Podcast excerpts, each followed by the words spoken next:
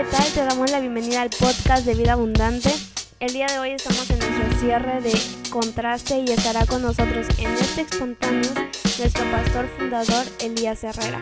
También estará con nosotros Sabdi Herrera del Ministerio de Alabanza. Esperamos que puedas disponer tu corazón y tu mente para estar dispuesto a lo que Dios quiere hablar a tu vida en este día.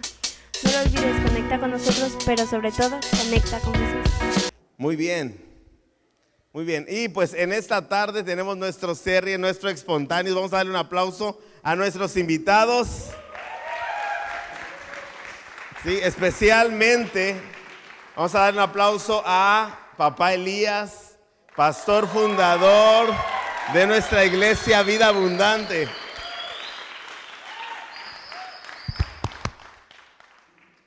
Quien no conozca a papá Elías, ahorita se va a presentar, ahorita le vamos a dar un micrófono para que él pueda este, presentarse. También hoy tenemos como invitado especial a nuestro querido eh, director de alabanza, ¿no es cierto? Ah, todavía no, todavía le falta un poquito, ¿verdad? Vamos a animarlo, Sabdi Herrera.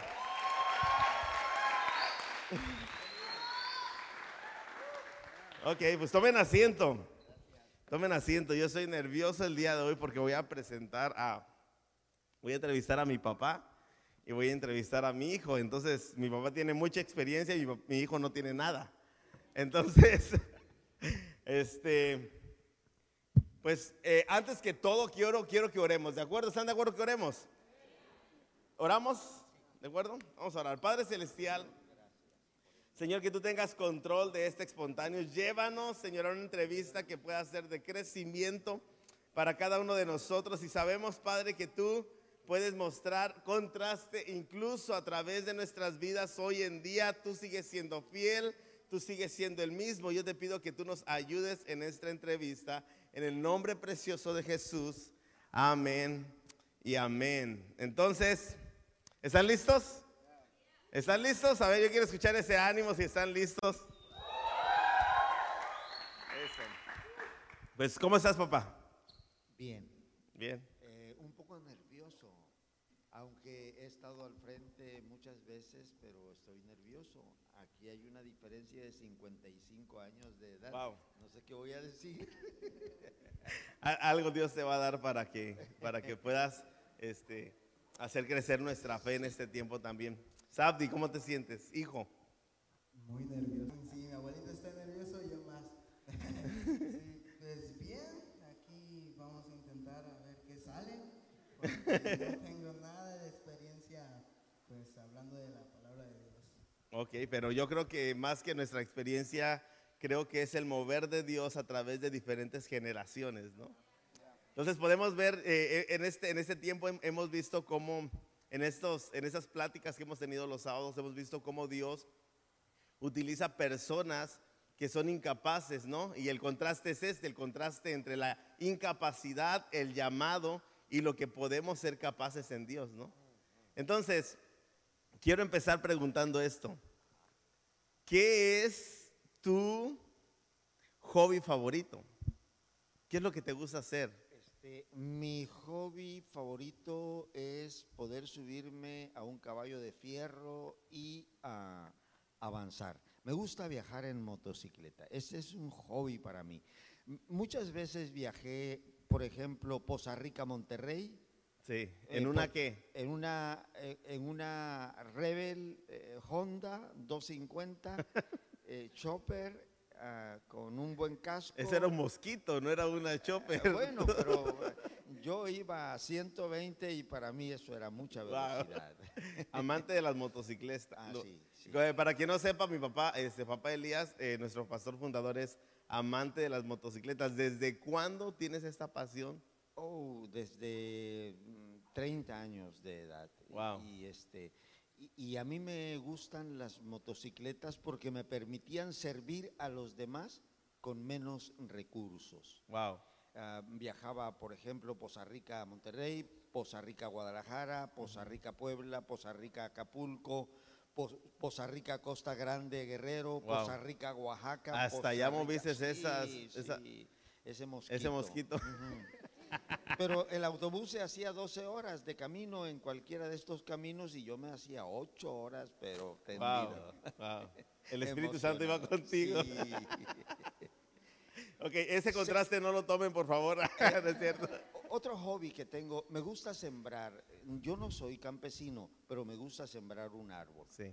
Este, me encanta eso, eh, Wow. tratar de investigar qué debo hacer para que un árbol pueda desarrollarse más rápido, me encanta. Quizás en los últimos eh, tiempos de mi vida yo voy a dedicarme a sembrar algo. Wow. Y, y- y quien no conozca a papá Elías, o, que, o si tú que estás viendo en casa no lo conoces, él es un sembrador, pero no solamente es un sembrador ahora en su edad grande, sino que ha sido un sembrador de iglesias, de ministerios, de vidas, ¿no? ¿Quiénes no? Que estamos aquí, él nos sembró la semilla en nuestros corazones. Entonces yo creo que si tú estás escuchando esta, esta entrevista hoy, algo recibiste de parte de la vida, de, de lo que Dios ha dado a la vida de papá Elías y fue sembrado también en tu vida. Gracias Padre por ser un sembrador, no solamente hoy en el campo, sino siempre para todas nuestras vidas. ¿De acuerdo? De acuerdo. Vamos con Sabdi. Sabdi, Sí. está sudando hasta, está sudando hasta por los poros que no, no- no sabías que tenías. ¿verdad?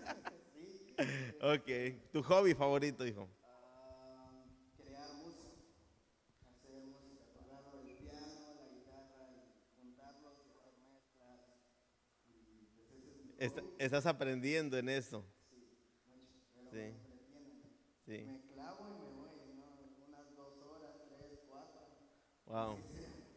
Wow. Yo creo, yo creo en el futuro vamos a escuchar tu música también. Y no solamente la vamos a escuchar, la vamos a cantar aquí en este lugar. Y junto con los productores que hay aquí, porque aquí también hay productores en la iglesia que van a escuchar la música, eh, van a escuchar, eh, otros van a escuchar la música que se produzca en esta iglesia. Y gracias por, por ser quien eres. Cuando escucho a Sabdi, me recuerdo de su tío Elías. Cuando regresaba de la secundaria, él se encerraba por allí en una instalación donde vivíamos y escuchábamos su canto, escuchábamos su alabanza, escuchábamos su teclado y pasaba dos horas, tres horas, él solo con su música. Wow. Y cuando hoy escucho a Sabdi, wow, es de familia. Sí, sí, es la familia, ¿verdad? También, también Aunque es muy... yo no canto ni en el montón. Yo recuerdo, que, yo recuerdo que Elías decía, mi papá solamente me enseñó do, re, mi, fa, sol en el, el- círculo de do, ¿no? Así fue, sí. Solamente le enseñaste eso y, y- y mira el gran ministro que Dios usó para hacer cambios en nuestra iglesia, ¿no? Entonces, eh, ha sido increíble. Sabdi, este, aparte de ese hobby, ¿qué otra cosa nos puedes platicar de ti para que la gente te conozca? ¿Te gusta jugar Free Fire? No, Eh, me aburre. Among Us. No, aburre.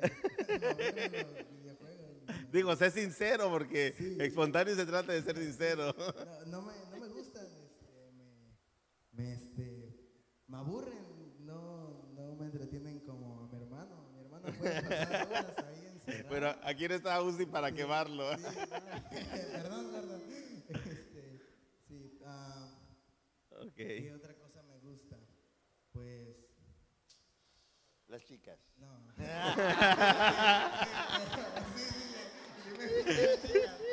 ¿Qué quemó? No, este, aparte, dile aparte. escribir. Escribir. Escribir. Aunque mi letra no está, este, ¿No es buena? no es buena, me gusta escribir o Ok. cosas. Con algo se empieza, hijo. Con algo se empieza y creo que, creo que en esto que hemos aprendido en este tiempo es que, es que eh, parte de los contrastes es que no estamos preparados ni listos para lo que Dios tiene, sino que Él nos prepara en los procesos, ¿no? Quiero, quiero, ah, quiero hacerte esa pregunta a los dos y me gustaría saber qué nos pueden platicar en su vida, alguna experiencia que nos, hayan, que nos puedan platicar de su vida donde Dios ha mostrado, este, cuando ustedes pueden darse cuenta de su incapacidad, pero Dios ha mostrado su favor, o sea, y, y se, se convierte en algo extraordinario, ¿no? Este, platíquenos. Ok. ¿Esto es cantera? Es- no, esto es vida abundante. Correcto. Vida abundante. ¿Por Sí. qué cantera? Ah, ¿por qué, por qué tenemos cantera? Sí. Cantera es ¿Qué es nuestra, cantera? nuestra sección de jóvenes. Ok. Entonces, esta es, eh, eh, jóvenes menores de 20 años se conectan a Cantera Ah, ok. y es como nuestro grupo juvenil, ¿no? Ah, Pero Cantera eh, es los viernes. Hoy estamos el sábado. Ah, perfecto, perfecto. Porque yo pensaba eh, en cantera. Pe- pensaba en las canteras de, de mármol Sí, y, y- y pensaba en mi propia, en mi propia vida. sí. Dice la Biblia que de lo menospreciado y de lo vil escogió Dios eh, para avergonzar a los sabios. sí. Ah, yo era una piltrafa humana cuando no conocía del Señor. Jesús me salva a los... Explica Piltrafa porque son millennials y no, a Ah, veces no ok. saben. Yo, yo- Y yo era, yo era otros. un joven de 17 años, 18 años, 19 años, que estaba acabado por las drogas y por eh, el ambiente en el que yo vivía. Wow. Promiscuidad, este, drogas, eh, hurtos, eh, muchas cosas Sí. eh, de las que no me siento orgulloso. Claro, claro. Eh, yo era una piltrafa, pensaba en el suicidio a los 19 años y Jesús me salva y jamás pensé que Dios pudiese hacer de mí una cantera de donde salió Elías, de donde salió Ivón, de donde salió Obed, de donde salió Yesé, Freddy y muchos más. Y ahora, pues mira, aquí junto a Sabdi y todavía sigo viendo eh, que de esa cantera eh, en la que Dios me convirtió, Dios está sacando Wow. mucho material. Wow. Es- fíjate que, que puedo, puedo mirar, ahorita que haces referencia hacia la cantera, puedo mirar cómo gente que ha, que ha conocido a Dios a través de tu vida, no solamente se vuelve cristiano, ¿no? Sino que transforma su vida al grado de servir como tú has enseñado a servir. ¿No? Y aquí tenemos a muchas personas, entre ellos Jorge y Dana, y vamos a pedir un aplauso para Jorge y Dana. ¿sí? Sí. Sí, que creo que son, que son una, eh, fueron parte de esta cantera que Dios ha recortado de tu vida, ¿no? De, de, de- de volverte este, este, ese factor importante de, de Quiero transformación. decir algo más. Eh, em, viene a mi memoria el día en que Abraham Sí. fue visitado por Dios. Eh, vinieron eh, unos ángeles a visitarlo. Y ellos eh, tenían, e- era Dios visitando a Abraham y tenía el propósito Dios de hacer un juicio sobre Sodoma y sobre Gomorra. Y, y llega un momento después de la bienvenida, después de la comida, que van caminando Abraham con Dios. Y entonces Dios habla consigo mismo y dice, le ocultaré a Abraham lo que voy a hacer Sí. con estas ciudades, sabiendo yo, dijo Dios, sabiendo yo que Él le va a enseñar a sus hijos y a sus generaciones después de Él a caminar en el camino del Señor. Wow. Ah, y cuando estoy sentado con Sabdi, mi segunda generación, 55 años de diferencia, yo digo, wow, Abraham enseñó a sus hijos y a sus nietos después de él, pero ¿cómo lo hizo? Yo, yo no me he ocupado, pero, pero aquí están los resultados. Wow. Mis generaciones están en el camino del Señor. Tengo paz. Wow. Wow. Y, y no solamente tus generaciones naturales, sino las generaciones no naturales, espirituales. ¿no? Aquí están sentados mucho de tu generación espiritual. ¿De acuerdo? Y, que- quiero, que, quiero que sepas que disfrutamos ser tus hijos. Disfrutamos ser tus hijos.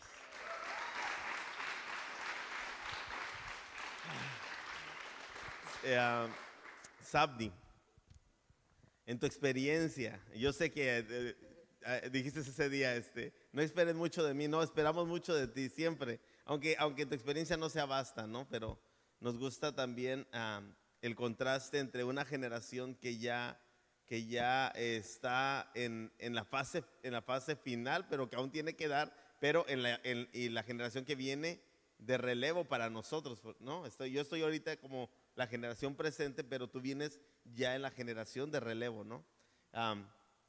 Cuéntame, cuéntame, al- alguna experiencia tuya donde tú te diste cuenta de ser incapaz y que Dios te dio esa capacidad, ¿no? Cuando dirigí la primera vez eh, Noche con mi amado, estábamos arriba y este, ustedes habían ido a Estados Unidos y pues me quedé, creo que sí, y me quedé solo porque dirigían y eso. Y este, y me, este, tanto que me dio calentura, me enfermé de tanta, tanta presión que tenía de este, de lo que, ah, ¿cómo le voy a hacer? ¿Qué voy a decir?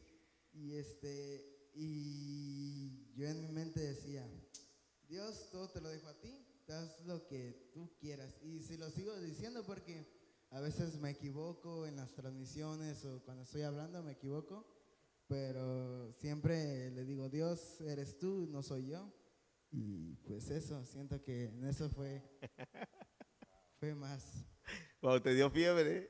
Sí, Ok, creo que eso, eso lo escuché del abuelito también. Dijo, este, mi, mi, mi hijito le dice, mi suegra, mi hijito le dio fiebre, entonces te dio fiebre de los nervios. Wow, ok, este, yo creo que, eh, yo creo que esto no es fácil y, y mira, tienes 14 años. ¿Cuántos años tenías cuando dirigiste la primera vez? ah, 12. 12. 12. Ya la rompió. ya la rompiste, o sea, yo creo que a mis 16 años yo todavía ni siquiera entendía. ¿Sí recuerdas cómo era yo cuando tenía 16 años? Me escondía atrás de la, de la puerta de la, de la iglesia, ¿te acuerdas? Que tocaba la batería y ponía la puerta de la, de la, de la iglesia aquí, la batería lo más escondido posible y que tú hayas podido dirigir a los 12 años, yo creo que me da, me da una visión de lo que Dios va a hacer en tu vida en el futuro. Ya lo está haciendo, pero estás en el proceso de ser transformado para lo que viene en el futuro. Vamos a dar un aplauso al Saudi, ¿no? Eh, Qué, qué valiente. Y mira, con esto, con esto quiero decirte lo siguiente, tú que estás escuchando esta, esta mm, transmisión, no es porque Él sea mi hijo, sino es porque Él sea mi padre. O sea, cada uno de los que estamos aquí sentados, cada uno de los que están escuchando en casa, tiene la capacidad de ser usados por Dios. Y parte de lo que queremos hoy mostrarte es que no importa qué edad tengas, ni qué, ni cómo te sientas, si te sientes muy capaz o muy incapaz, el solo hecho de dejarte utilizar por Dios, este, Dios puede hacer cosas increíbles que tú ni siquiera te imaginas, ¿no? O sea, ni siquiera tienes idea la capacidad que Dios tiene de utilizarte y de transformar tu vida y de llevarla a, algo que muchas generaciones después va a ser hablado. Entonces yo sé que tu vida no va a terminar aquí, o sea, tu, legado no va a terminar aquí en casa hogar, tu legado continúa. Tu legado se va a seguir hablando y vamos a seguir hablando de papá Elías, como seguimos hablando de Moisés, como seguimos hablando de, como seguimos hablando de Abraham, este, eh, un hombre de la fe, de, de mamá Tere y de papá Elías, vamos a seguir hablando por generaciones, ¿no? Y pero de igual manera a ti te toca el relevo de continuar, continuar haciendo lo que, lo que tienes que hacer para poder seguir, eh, seguir este legado de servicio a Dios. Sí, yo creo que ah, se dirán muchas cosas. Eh, algunas serán verdades y otras serán Exageraciones. exageraciones. un, un día, un día eh, platicaba yo con una maestra, una maestra secular. Y cuando esta maestra era una niña, vivían en un hogar disfuncional. Y entonces eh, su hermano mayor de esta maestra abandonó el seno de la familia y fue a vivir bajo el puente del Hueleque. Wow. Y Sí, sí. Iba a visitar a su hermano bajo ese puente. Y entonces la maestra, este, bueno, iba a ver a su hermano, él no quería regresar al seno de la familia porque se sentía maltratado y entonces el hermano mayor le decía, quédate aquí con, conmigo, aquí vamos a vivir bajo este puente. La niña le decía a su hermano mayor, este, yo peligro aquí, por eso no me quiero quedar contigo, porque me siento desprotegida. Y ella regresaba a casa. Y un día platicando conmigo esta maestra me dijo que ella me conoció a mí bajo ese puente. Wow. Y puedes creer que yo he vivido 30 años en la ciudad de Poza Rica y nunca he estado bajo ese puente. Yo no sé a quién vio ella Ya. que cree que me vio Sí. a mí. Yo creo que yo creo que fuiste tomado por el Espíritu Santo y fuiste llevado a ese lugar y algo algo hablaste, ¿no? Pi- Pienso que algún día eh, Dios nos va a mostrar que, que tuvimos tratos con ángeles y no nos dimos cuenta. Cierto, cierto. Y, y, ah, qué, qué bueno que dices esto porque creo que, creo y tengo la convicción, tengo que la convicción de que Dios se sigue mostrando de la misma forma que se le mostró a Abraham, que se le mostró a Moisés, se sigue mostrando hoy en día nada más que no hemos puesto suficiente atención para mirarlo y poder hablar de ello, ¿no? Que, que a veces lo ignoramos o lo tomamos como coincidencia o, o o simplemente decimos, no, creo que, creo que algo pasó, no lo entiendo, pero no es Dios. Entonces, pero sigue siendo Dios mostrándose a través de muchas cosas. Y, y cierto, o sea, Dios en algún momento nos va a mostrar cosas que ni siquiera nos imaginamos y que tuvimos tratos con ángeles, como tú lo dices, y lo vas a mirar tú también, ¿no? Ok, viene una- otra pregunta. ¿Quieres agregar algo? Te veo nervioso. Di. Yo estoy aprendiendo, más estoy aprendiendo. Está muy interesante. esto. Ok, padre. Que, eh, me gustaría preguntar lo siguiente a ambos para que vayas pensando tu respuesta también. Am, sé que, sé que eh, lo viví así. Sé que hay palabras eh, que leemos en la Biblia, ¿no? Mamá Tere fue insistente eh, cuando éramos pequeños, ¿no? Tú estabas ocupado en la iglesia, pero Mamá Tere fue insistente en que aprendiéramos la palabra. Entonces, creo que, creo firmemente que la palabra que aprendimos de niños nos sostuvo, nos sostuvo en nuestra juventud, a pesar de estar alejados de Dios, la palabra era, era, era un, un- martillo sonando en nuestra cabeza cada vez más fuerte, más fuerte. Y eh, ayúdanos a saber qué palabra te ha sostenido a ti en esos procesos donde tú te sientes incapaz y Dios te muestra que puedes hacer más cosas. Este, hay un, hay un pasaje bíblico en el Nuevo Testamento corto en donde Dios ah, habló a mi corazón y este pasaje bíblico solo lo, lo leí una sola vez en mi vida y se quedó como grabado en la tabla de mi corazón. Dios me dijo, ninguno que milita se enreda en los negocios de la vida a fin de agradar a aquel que lo tomó por soldado. Wow.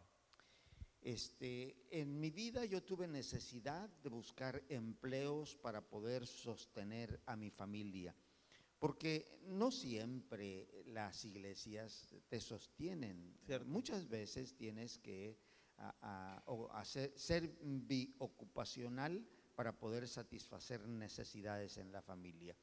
Y yo tuve que buscar empleos en mi vida. En una temporada, en un tiempo en donde no se veía bien que el pastor buscara empleos. Pero Vive por fe, te decía. Sí, vive por fe. Ah, te- Ten necesidades, aprende a vivir en necesidad y no tienes que ir a buscar el dinero. El dinero tiene que venir a ti. Y entonces yo, teniendo tan poca fe como la tenía, este, yo buscaba empleos. Buscaba empleos y a- a- algunos empleos eran de alto riesgo, pero lo que a mí me importaba era traer el pan para los míos, era el pan ah, para la casa, porque soy un proveedor por, Sí. eh, por antonomancia. Yo, yo, a mí me gusta proveer. Sí. Eh, siempre que mi esposa en la actualidad me dice, me hace falta este medicamento, yo le digo, no te preocupes, aunque no tenga un solo centavo en la bolsa. Yo le digo a ella, no te preocupes. eh, yo me voy a ocupar de eso. Y, y- y siempre Dios me ha permitido satisfacer la necesidad. Entonces,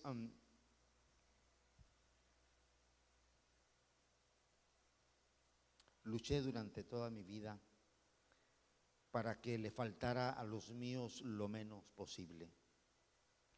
Y para esto tenía que hacerme ah, pedazos, Sí.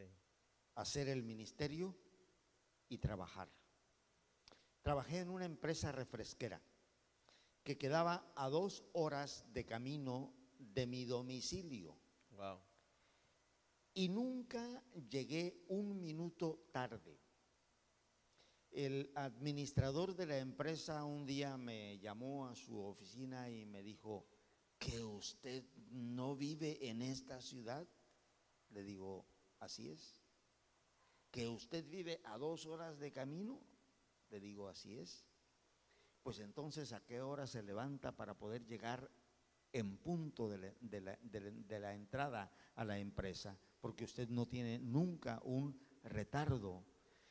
Y ese, ese, ese administrador no podía creer que yo vivía a dos horas de camino, que tenía que levantarme muy de madrugada, que tenía que tomar un autobús para viajar dos horas, que llegar a tiempo para checar en el reloj, y que yo tenía un hermano en esa misma empresa y que él podía a veces llegar tarde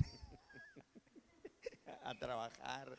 Y él decía, usted dice que José Luis es su hermano. Le digo, sí, sí es mi hermano. Bueno, dice, yo le creo a usted porque usted me lo dice, pero él y usted no, No son, son iguales. iguales.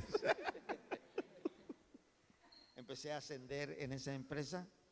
eh, cuando recordaba la palabra, ninguno que milita se enreda en los negocios de la vida a fin de agradar a aquel que lo tomó por soldado.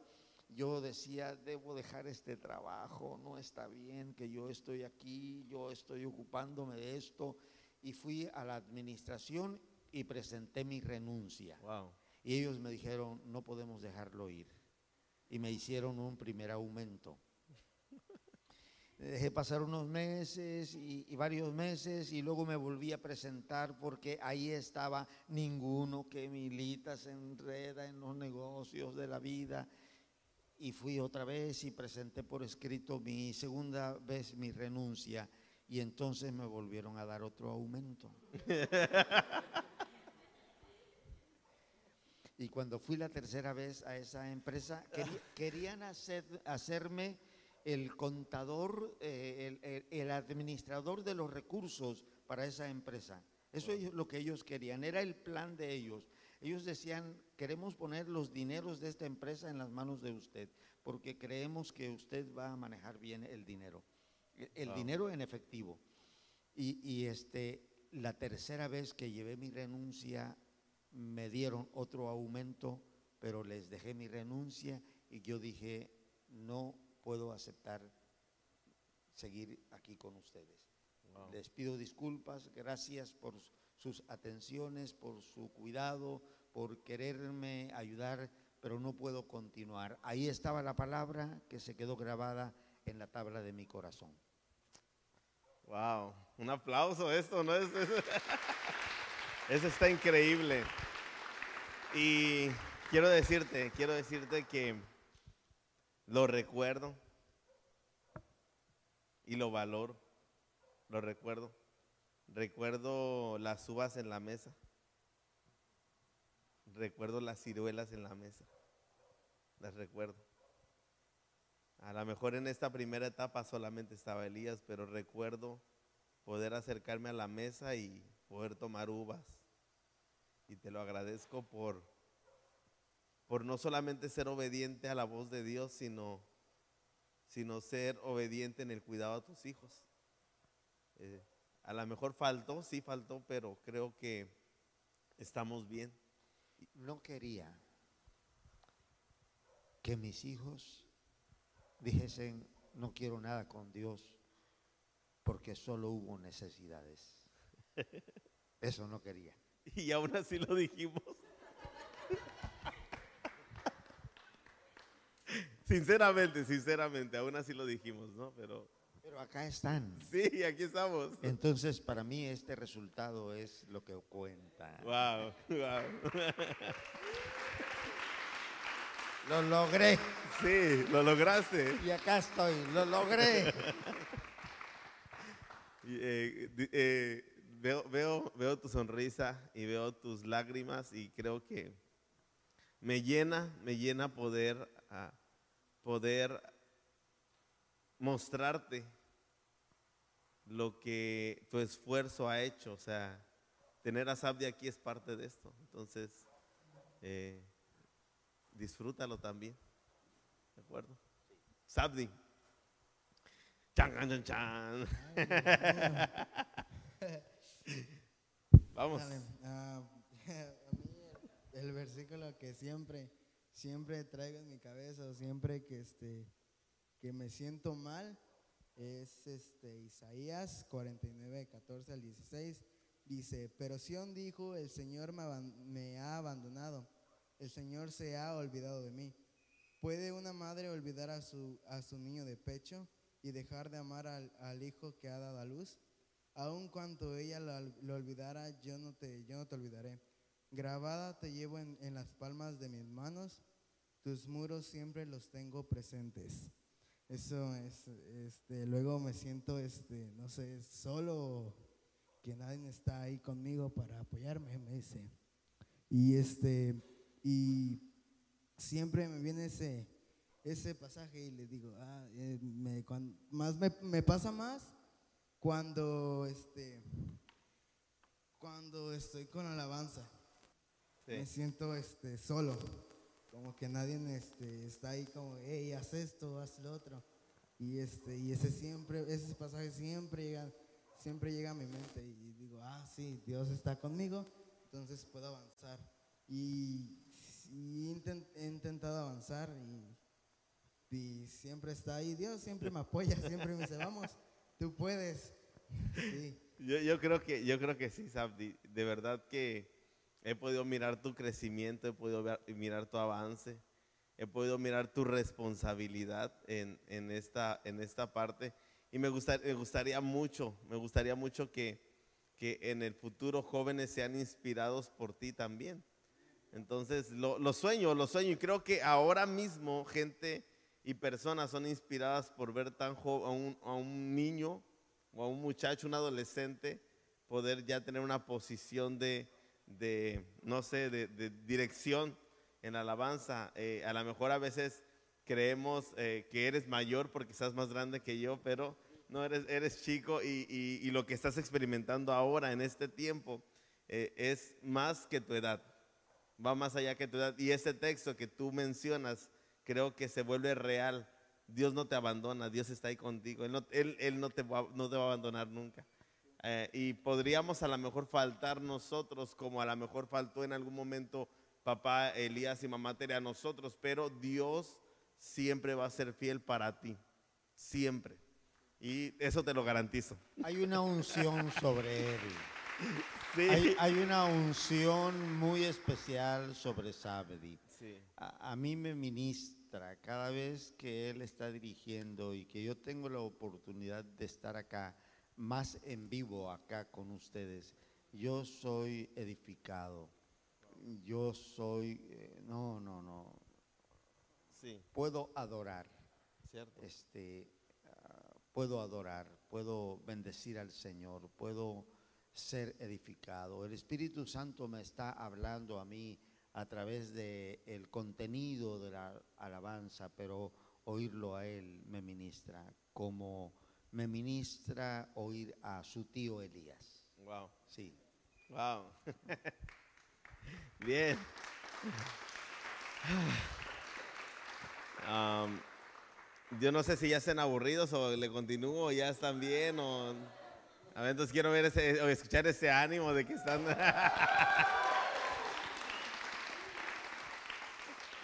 ok, algún día, algún día quisiste huir como Moisés huyó. Sí, por supuesto. Digo, ¿por qué, por qué pregunto esto? ¿Por qué pregunto esto? Eh, porque gente piensa que, que a veces nosotros no tenemos miedo y que, que para nosotros todo es fácil de decir, hey, este, ah, si hay un reto de Dios, nosotros lo tomamos y, y vamos y jamás tenemos miedo. Entonces, yo te pregunto, digo, Moisés se fue al desierto huyendo, ¿no? Temiendo a lo que podría venir sobre él. Entonces, ¿alguna vez tú has tenido temor? Sí, sí, por supuesto. Este, el temor me lleva a evadir muchas veces responsabilidades. Sí. Gente piensa que, que- que creo que él es un súper... y, y no es así. Cuando yo digo, mira, este, aquel lo puede hacer mejor, mira, invita a aquel otro, este, es el temor que hay en mí. Pero les voy a platicar una experiencia a Bien. los 10, a los 21 años de edad. Llegué yo con un amigo mío, compañero predicador, los dos estudiantes en la escuela eh, en la Ciudad de México. Fuimos enviados al estado y, y llegamos a un lugar en donde una comunidad rural, en donde en la reunión estaba llena la iglesia, una iglesia pequeña en una zona rural, pero no cabía un alfiler Wow. en, ese, en ese lugar. Y el pastor era un hombre mayor, se tomó el lugar principal y desde allá el pastor dijo, pónganse de acuerdo ustedes para ver quién es el que va a predicar. Y por supuesto yo le dije a mi compañero, tú vas a predicar. Este, porque yo no quería tomar la palabra para hablar en público ahí. Y entonces ya mi compañero se subió, él predicó un sermón, no recuerdo lo que al, al pastor se le ocurrió que al final, al pastor se le ocurrió, al pastor se le ocurrió El micro, abre el micro. al pastor se le ocurrió preguntarle a la gente, ¿y cuántos quieren oír al hermano Elías? Eso para mí fue una, Te mató. eh, una bomba, una bomba, de verdad. Y, y- y este, y toda la gente dijo, amén, sí, queremos oír al pastor Elías". Y tú no. ¿Y, y qué, qué ocurrencia creen que tuvo el pastor? Le dijo a la gente, mañana nos vemos a las 5 de la mañana aquí en el templo. Wow. Era día lunes y en las iglesias no van al templo las gentes los días lunes y menos a las 5 de la mañana. Claro. Y esa noche yo recuerdo que le decía yo a Javier, Javier, ¿qué voy a predicar, Javier? Y él abría su Biblia y me decía, mira, vas a hablar de eh, yo soy la vid, vosotros los pámpanos. Y me explicaba Javier todo lo que yo iba a decir. Cuando él ya estaba dormido, lo volví a despertar y le decía, ya se me olvidó lo que me dijiste, que voy a predicar. Y esa noche yo no dormí, pero tampoco él. Ok. Yo no lo dejé dormir. Y al siguiente día, a las cuatro y media, fuimos, nos dimos un regaderazo y yo estaba diciendo que no llegue nadie, que no venga nadie a las cinco de la mañana. Y, y cuando yo fui con Javier al lugar donde estaba el templo, y di vuelta en el callejón, di vuelta en el callejón donde quedaba el templo al fondo. Ese callejón estaba lleno de gente. y, e inició la reunión Sí. y me dieron el lugar para predicar. Wow. Tardé tres minutos predicando. Récord. En el primer minuto leí la Biblia. En el segundo minuto prediqué. Sí. Y en el tercer minuto oré para despedir a la gente. Wow. Esa fue mi predicación. Wow. Yo no quería estar allí. ¿Esa fue tu primera vez predicando Sí, en una esa iglesia? fue mi, mi primera vez predicando en una iglesia. Wow, qué fuerte. Y cuando, Entonces veo- no, no nos preocupamos si predicamos menos de tres minutos. cuando yo veo a- a- al Chilaquil, cuando yo veo a Jorge dirigir un programa de las 10 de la mañana a las 11 de la noche con las tribus urbanas, este, durante horas y horas, yo digo, wow, qué envidia, ¡Qué valiente! ¡Qué envidia! Él puede hacer eso, yo no Sí, puedo hacer eso. yo creo que si le preguntamos también nos diría, me pongo súper nervioso, tengo miedo. A mí me cuesta hilar mis pensamientos. Sí. Sí, me hubieras heredado otra cosa. No me extrañará que a él le cueste hilar Sí. Más ahorita, ¿verdad? Que está súper... Ok, fíjate, fíjate que, que me pasa mucho, me pasa mucho que eh, tengo que hablar con personas, con personas importantes ocasionalmente por, eh, por el Ministerio de Casa Hogar y Yasmín regularmente me dice, uy, oye, ya sabías lo que les ibas a decir o, este... O no manches, o sea, le dijiste cosas que ni me imaginé que le ibas a decir. Y cuando, la verdad es que cuando estoy enfrente de ellos, yo estoy sudando por dentro, la camisa está súper mojada, mis manos me sudan, mis pies me sudan, me sudan hasta las rodillas. O sea, yo estoy tan nervioso que, que no sé qué decir, pero pareciera como si no. Cuando, cuando tengo que predicar eh, eh, minutos, una hora o todo el día anterior, yo estoy que exploto de que no sé, no sé, no sé qué decir. Ya leí, ya, ya hice mi bosquejo, ya todo, pero no estoy seguro. Entonces me hubieras heredado otra cosa. Sí. ok, Sabdi. Vamos. A ver, se me olvidó. ¿Cuál era la pregunta? Estaba muy interesante lo que estaba No hubo pregunta, no hubo pregunta. Él tomó, tomó la, tomó la palabra, pero platícanos, eh, eh, platícanos otra vez, o platícanos, eh, la pregunta que le hice a papá Elías fue, si tú alguna vez has tenido temor, si, si alguna vez has huido porque has tenido temor. Sí. Sí, muchas veces. Ahorita. Ahora- sí. Ahora mismo, ahora mismo quieres salir corriendo. Sí, vámonos. Este, sí, muchas veces. Ah, la primera vez que prediqué fue que me lancé yo solo, que dije, pues la primera vez no fue aquí, fue allá arriba. Sí. Me lancé y dije, ah, yo quiero predicar. Se veía tan sencillo. "Ah, se- no, y están hablando normal.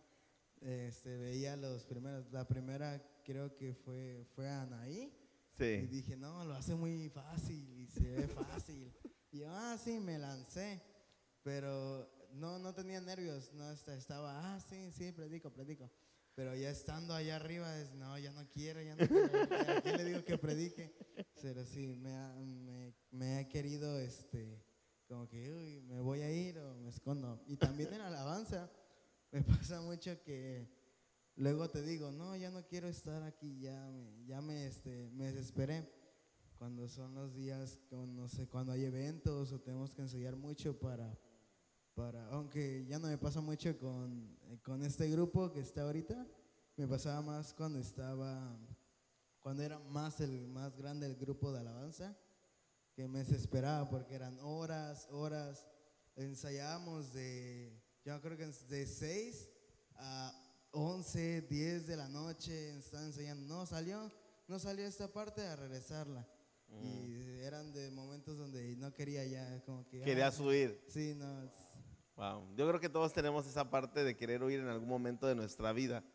Y creo que ya tomamos mucho tiempo y vamos a, vamos a terminar la entrevista, pero me gustaría preguntar lo siguiente. Lo siguiente es, o pedirte lo siguiente. En esta experiencia que tú has tenido de, de conocer a Dios, de, de experimentar a Dios y de ver cómo Dios obra a través de tu vida, ¿qué es lo que tú podrías decirle a nuestra audiencia y a los chicos y adultos que están aquí? Um, ¿Qué es lo que tú podrías decirles para poder animarlos que se arrojen, o sea, lo más complicado es arrojarse, ¿no? Eh, ya estando en, estando en el vuelo, pues Dios, Dios sabrá hacia dónde nos dirige, ¿no? Pero ayúdanos en esto. El doctor Tony Lane dice que yo soy su maestro en fe. Este, lo que yo puedo decir a los padres que me miran, a toda la gente que me miran, es necesario que pongamos nuestros ojos en Jesús, en el autor y consumador de la fe. Es necesario. No debemos distraernos este, es bueno tener amigos, es bueno admirar personas, pero nosotros debemos mantener nuestros ojos puestos en Él. Porque Él nos va a sostener. Cierto. De verdad que no soy el superhéroe que la gente piensa que soy. Soy de la naturaleza humana de todos Cierto. Eh, trabajo, trabajo, tengo que trabajar mucho mi orgullo, tengo que trabajar mucho mi impaciencia, tengo que trabajar mucho mi mal carácter. Este, personas piensan que yo no tengo esas cosas y por supuesto que las tengo. Este, Moisés tenía muy mal carácter, como yo tengo muy mal carácter. Este, ¿crees que yo soy capaz de dar un portazo? Pues aunque no lo creas, sí doy portazos. Sí. Y me veo mal y no estoy orgulloso de eso. Cierto. Pero tengo un corazón que se arrepiente y que también sabe decir perdón. Perdóname. Reconozco que lo hice mal. Cada vez que lo hagamos mal, tenemos que aprender a decir, perdóname. Wow. Ah. Creo, creo que creo que esto que dijiste al final de sé pedir perdón y, no solamente a la persona sino a Cristo, ¿no? Porque quien nos, quien nos debería de dirigir es Cristo y a quien le fallamos al final cuando le fallamos a las personas es a Cristo. Entonces creo que esta parte de perdón, perdóname, me equivoqué, es lo que hace que podamos mirar el contraste entre nuestra incapacidad y la capacidad en Cristo. Perdóname. Wow. Estoy aprendiendo. Sabdi, ¿qué le podrías decir a, a los adolescentes, jóvenes que no se han animado a servir en, la iglesia o que tienen oportunidad de servir en algún área para, para Dios, para, para hacer crecer el reino, ¿qué les dirías tú? Pues, este, yo sé que a veces eh, tienen miedo porque dicen es mucho. No veo a veo a fulanito que llega llorando de tanta presión pero cuando estás aquí, cuando estás sirviendo para sirviendo a Dios, es este eh, se siente chido. Se, este, se siente bien, te relajas. Y este porque mm, me han preguntado, me han dicho, y no, no este, no es, no te cansas de estar ahí. Y les digo, no, este, porque luego hay privilegios de salir a cantar, puedo ir a cantar a otros lugares, me invitan a cantar a otros lugares y me gusta, me gusta y pues a los jóvenes que pues nos animan, cuando estén acá adentro es otra cosa, no es lo mismo de, de ver que hacer, no, no es lo mismo. Sí. Y otra cosa, este, no tiene mucho que tomé la responsabilidad de o tomé mi decisión de decir, quiero servir este, a Dios. A los 10 años ya empecé a, a cantar Sí. y este y no tiene mucho, en el 2020 fue cuando yo dije, quiero seguir a Dios. Wow.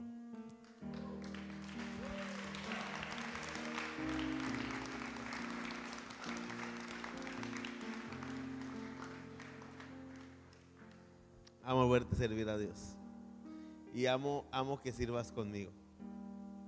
Tal vez otros experimenten que sus hijos se van a otras iglesias y yo tengo el privilegio de tener a, como mi papá tuvo el privilegio de tener a mi hermano Elías a su lado, yo tengo el privilegio de tenerte a mi lado. Gracias.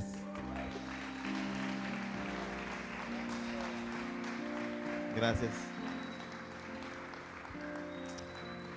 Creo que lo más importante aquí es que tú puedas mirar que en Cristo hay contrastes, hay contrastes de temor, hay contraste de confianza, hay contraste de perdón, hay contraste de, ánimo.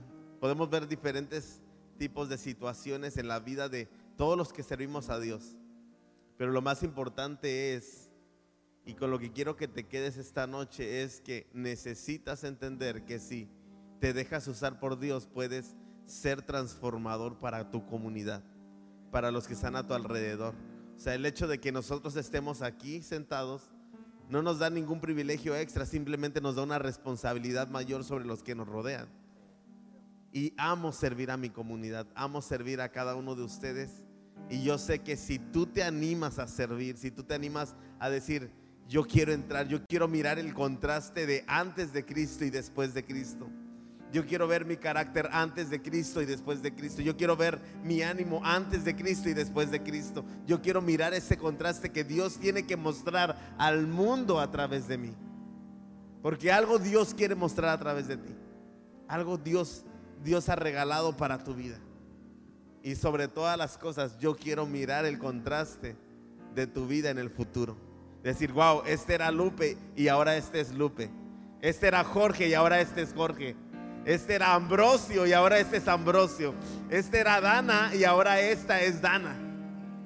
A través de Cristo. Y si estás en casa, anímate. Conecta con la iglesia, pero no solamente conecta, eh, conectes con la iglesia, conecta con Cristo. Pon tus ojos en Cristo y verás una transformación radical en tu vida. Así como están, pónganse, eh, inclinen su rostro, pónganse sobre sus pies si gustan. Y me gustaría terminar este tiempo con una oración para que podamos adorar. Amo, amo este tiempo y, Padre, gracias, Abdi, gracias. Jesús, gracias por este tiempo tan increíble que nos has regalado.